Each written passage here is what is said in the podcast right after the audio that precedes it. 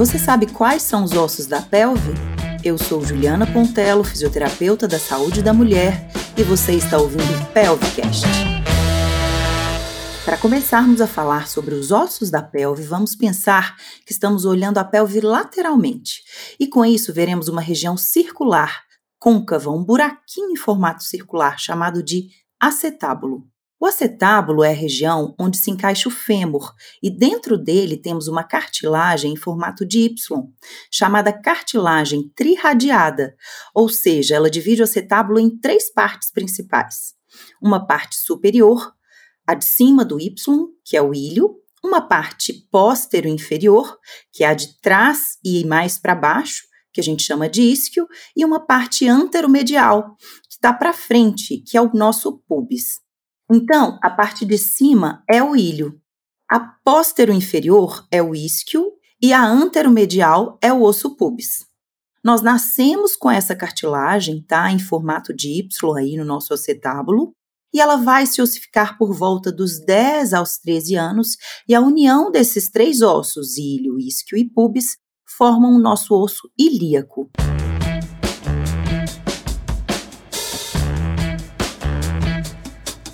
Agora vamos falar sobre os principais acidentes ósseos da pelve. Ainda olhando a nossa pelve de lado, vamos observar a borda superior do osso ilíaco, chamada de crista ilíaca. Partindo da parte anterior da crista ilíaca, nós temos a espinha ilíaca anterosuperior. Então, a crista ilíaca começa na espinha ilíaca anterosuperior e vai para trás, sentido posterior, até terminar na espinha ilíaca superior. Então, a crista ilíaca, ela começa na espinha ilíaca anterosuperior e termina na espinha ilíaca superior. Abaixo da espinha ilíaca superior, nós temos a espinha ilíaca póstero inferior. E abaixo da espinha ilíaca anterosuperior, nós temos a espinha ilíaca anteroinferior. Essas estruturas, elas formam a asa do osso ilíaco. Se olharmos a asa do ilíaco por dentro, com um olhar mais medial, a gente vai observar ali a fossa do ilíaco, onde origina o músculo ilíaco. E se olharmos para fora da asa do ilíaco, nós vamos ver a face glútea da asa do ilíaco, onde vai originar a musculatura glútea.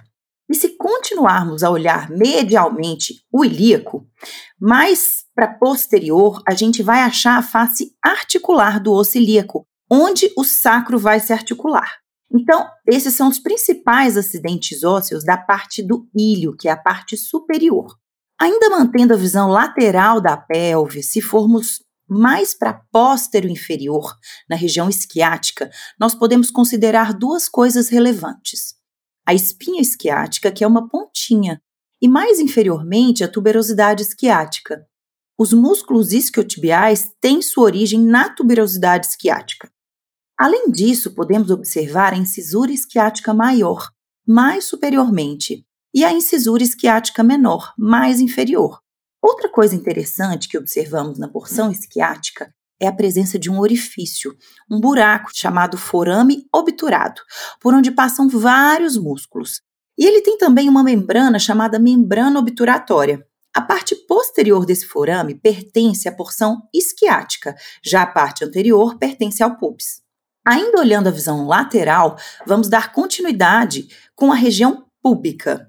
Então, olhando para frente e inferior, né, mais inferiormente, a gente observa o tubérculo púbico ou a crista púbica, que é a parte mais interna do pubis, é o ponto de união entre o pubis direito e o esquerdo. Os ossos púbicos eles se unem por um tecido fibrocartilaginoso chamado sínfise púbica. É uma fibrocartilagem que une esses ossos púbicos nesse ponto.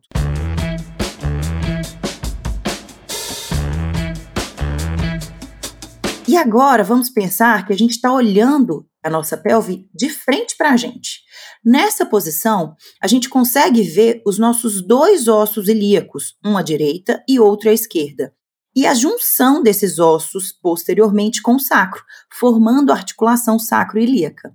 E se a gente olhar né, nessa região que está mais à frente, a gente vai ver a união dos ossos púbicos né, e da, da sínfise. Entre o sacro e o ilíaco, temos a articulação sacro-ilíaca, a direita e a esquerda. É um ponto de união importante essa articulação sacroilíaca do esqueleto axial com o esqueleto apendicular, né? Um ponto de conexão.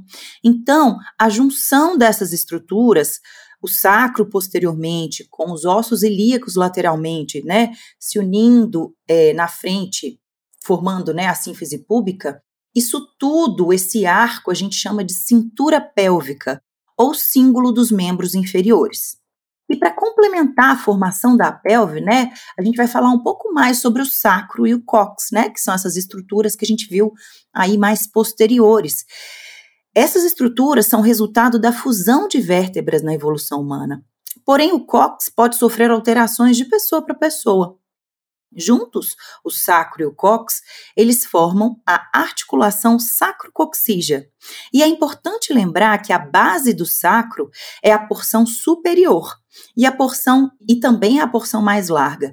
E o ápice do sacro é a porção inferior e a porção mais estreita. Vocês já ouviram falar que o cox só serve para fraturar, que ele só serve para quebrar? Pois é, isso é um absurdo, especialmente se olharmos pela visão da fisioterapia pélvica, porque o cox é um osso muito importante da pelve. Ele serve para a ancoragem de vários ligamentos, tendões, músculos, fáscias, ou seja, ele é importantíssimo na estabilidade do assoalho pélvico. E a tensão dessas estruturas vai influenciar na postura do cox. Então, ele não tem uma grande mobilidade. O movimento, normalmente, ele é póstero anterior. A gente sabe que nós temos diâmetros diferentes da pelve, né? Que vai depender do tipo de pelve, da situação que a pessoa estiver passando, né? Se tiver durante o parto ou durante a evacuação, por exemplo. E que o diâmetro ele também pode mudar se houver uma mudança na postura do sacro. Então, assim, um sacro que está com a sua base nessa parte de cima do sacro mais posterior, a pelve vai ter um diâmetro maior. E se esse sacro tiver com essa base mais anterior, a gente vai ter um diâmetro menor da pelve.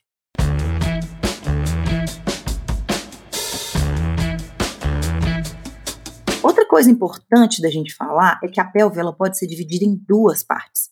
A parte superior, que é também conhecida como pelve falsa, né, que é a parte maior ela abriga aí a cavidade abdominal, né, o intestino, os rins, e a gente tem a parte inferior, ou pelve menor, pelve verdadeira, que é a que forma a cavidade pélvica, onde nós encontramos os, órgãos, os órgãos pélvicos, né, que tem a vagina, tem o útero, tem a bexiga, tem o reto. E aí, a pelve verdadeira, ela tem um formato de cúpula, de funil. Já a pelve falsa, ela tem um formato de bacia. Se a gente olhar a pelve por cima, na parte interna, a gente vai observar ali um buraco chamado de anel pélvico. É um vão importante para a passagem das vias urinárias, intestinais e sexuais. Ele é mais largo nas mulheres e mais estreito nos homens. Então, nós podemos dizer que a pelve ela tem uma particularidade importante, né? Que ela é diferente entre o homem e a mulher. Então, como é que a gente faz para medir essa diferença entre os homens e as mulheres? A gente utiliza para ver a largura da pelve a distância entre as cristas ilíacas e entre as espinhas ilíacas direita e esquerda. A gente verifica que essa distância ela é maior nas mulheres, ou seja, a pelve feminina ela é mais larga que a masculina. Já a altura é a distância da crista ilíaca ao isquio e ela é maior nos homens. Então a pelve masculina ela é mais alta e mais estreita e a feminina ela é mais baixa, mais achatada e mais larga. Outra coisa, a crista ilíaca na mulher ela é mais arredondada que no homem. No homem ela é mais achatada. A pelve feminina ela tem uma estrutura mais fina, mais leve que no homem, um arcabouço ósseo mais afunilado, o ângulo dos arcos púbicos é mais aberto, mais obtusos, e o formato da circunferência da pelve é mais circular. O limite superior da pelve feminina verdadeira tem um formato mais circular e a do homem parece mais com um coração, ela não tem a mesma simetria. Os diâmetros anteroposteriores, transversal e oblíquo serão mais proporcionais na pelve feminina, dando um formato mais circular, e isso favorece ao encaixe do bebê no momento do parto. Dessa forma, devido às alterações estruturais da pelve feminina, a gente vai ter uma abertura superior, um estreito superior e um estreito inferior mais largos que na pelve masculina. No próximo episódio falaremos mais especificamente sobre os tipos de pelve, sobre os estreitos, superior, inferior e outras curiosidades. Espero que vocês tenham gostado. Sigam as nossas redes sociais no Instagram Juliana Pontelo, Pontelo com dois L's, e o nosso Pelvicast. Aguardo vocês no próximo episódio. Até mais!